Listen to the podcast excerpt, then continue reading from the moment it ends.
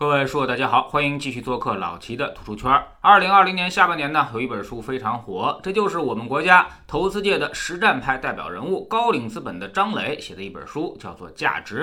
他是耶鲁大学毕业，老师呢就是大名鼎鼎的耶鲁大学首席投资官大卫·斯文森。二零零五年，他回国创业，上来呢就投资了腾讯，而当时腾讯的市值一共才二十亿美元，如今已经翻了两百倍不止。腾讯之后，他又投资了滴滴、美团、京东、去哪儿等等知名企业。很多互联网独角兽的背后都有高瓴资本的身影。而且呢，他还不光做创投，在二级市场上也多有斩获。比如，他投资了赴港上市的海底捞，也敢在 A 股市场上重仓格力。这本价值就是张磊的个人经历以及他的投资理念，还有投资案例的集合。我们看看中国自己的投资大神，这个两百亿身价的富豪到底是怎么思考和行动的。这本书呢，分为三大部分：寻找价值的历程、价值投资的哲学与修养和价值投资的创新框架。其实呢，就是张磊的回顾历史、反思现在、展望未来。重点呢，就是第二部分，主要讲他的方法论。而第三部分呢，重要的就是突出他的价值观了。在自序当中，张磊上来就强调了长期主义之路的重要性，把时间和信念投入到能够长期产生价值的事情当中。老齐的理解，这就是倡导一种工匠精神。做投资跟做实业其实是一模一样的，需要通过长期来展现价值，短期是不确定的，但长期往往很多东西就变得确定了。作者自己也说。真正的投资有且只有一条标准，那就是是否在创造真正的价值。这个价值呢，是否有益于社会的整体繁荣？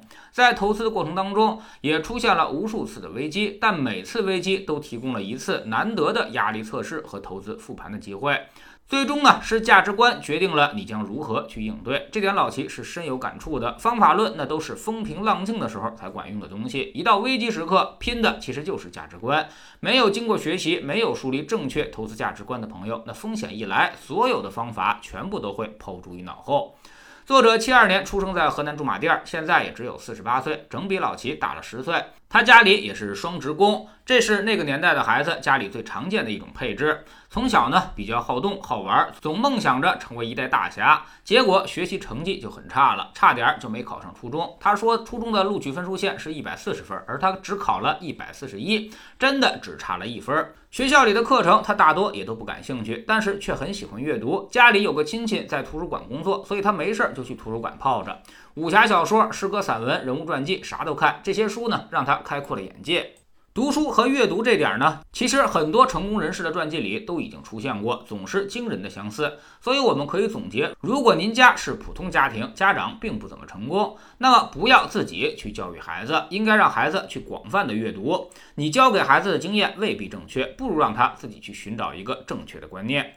读书这个东西实在是太好了，当你懂得越来越多的时候，学习能力自然也就持续的提高。在中学阶段，作者的成绩是突飞猛进。而他也十分渴望走出这个小地方，去更大的城市接受更好的教育。这就属于是想明白了，找到了读书的重要意义。在上学的时候，他就已经总结出了一个三把火理论：但凡能被火烧掉的东西都不重要，比如车子、房子、票子；而无法烧掉的东西才重要，知识、能力和价值观。这就是他日后重要的思维体系。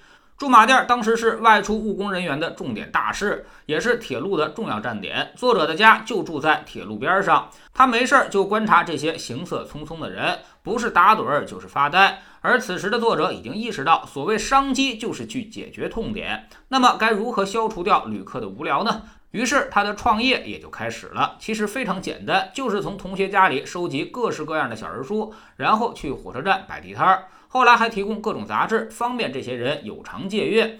他们呢还提供套餐服务，每租五本书就送水送零食。一开始呢是他一个人干，后来甚至还拉起了一个小团队。所以牛逼的人从小就跟别人的想法是不一样的，别人眼里都是抱怨，而在他们眼里都是机会。用现在的视角去看，这应该就属于是共享经济了。而火车站正好是一个巨大的流量入口，还拥有充足的用户时长，也容易形成强烈的触发机制。再加上那时候几乎没有什么手机、平板，所以没有竞争对手。于是小人书连环画就形成了刚需。作者笑谈，如果当时有风险投资，没准还能拉到一个融资，成为独角兽呢。那时候呢，作者啥都干，甚至还为了体验生活去当过泥瓦匠。他说能在二楼徒手接住从一楼扔上来的板砖。他之所以这样，就是希望尝尽人生百态。理解不一样的人生际遇，这段经历呢，对他日后来说也很有意义。虽然没赚到什么钱，但是却丰富了经历。价值投资并不是数学推演，不能在纸上谈兵，有些东西还是要还原到生活的场景当中，才能够掌握真正的需求，理解什么样的服务才真正有意思。后来他因为高中时期成绩优异，考上了人民大学财政金融系。读国际金融专业，当时他甚至都不知道这个专业到底是干嘛的，只知道这个专业分高，所以就认为它是好的。他那个年代呢，在大学扩招之前，所以大学生的含金量还是比较高的，真正属于是天之骄子。他努力参加各种社会实践，希望把所学到的知识应用于实践当中。他的第一个社会活动就是到牡丹电视机厂去做市场调研。当时全国的情况老齐并不了解，但是北京人家里但凡是有电视机的，基本上都是牡丹牌儿。这个电视机呢，得排队抢购，红极一时。但是这么火的厂子，没几年就销声匿迹了。作者当时他们的工作就是回老家看看大家的需求和购买渠道，以及价格敏感度等等。说白了呢，就是帮牡丹电视机厂问问乡亲们到底喜欢啥样的电视机。最后他的报告还得了特等奖，奖品呢就是一台大彩电。这次经历呢，让他充分地认识到市场调研的重要性。通过原始数据的挖掘和积累，发现一手市场规律，这套方法也成为他日后价值投资的基础。九二年，他读大二，当时南方已经兴起了炒股热潮，人们揣着四处借来的身份证进入深圳，抢购新股，认购抽签表。那会儿呢，买新股需要身份证，还需要填表。但是买到就能赚到，每个人都在做着发财梦。当时的股市刚刚开始，根本就没什么规矩，也没人关心什么市盈率、估值，反正就是炒。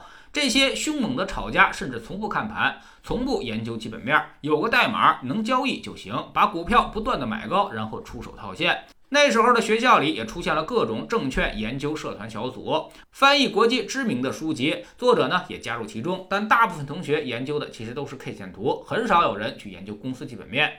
但作者就是那个少数，他当时就已经认为，脱离公司基本面去研究炒股的都是下当功夫。当时他们还在学校里组织了一场股市模拟大赛，希望引导大家关注股市的基本面，寻求公司的业绩。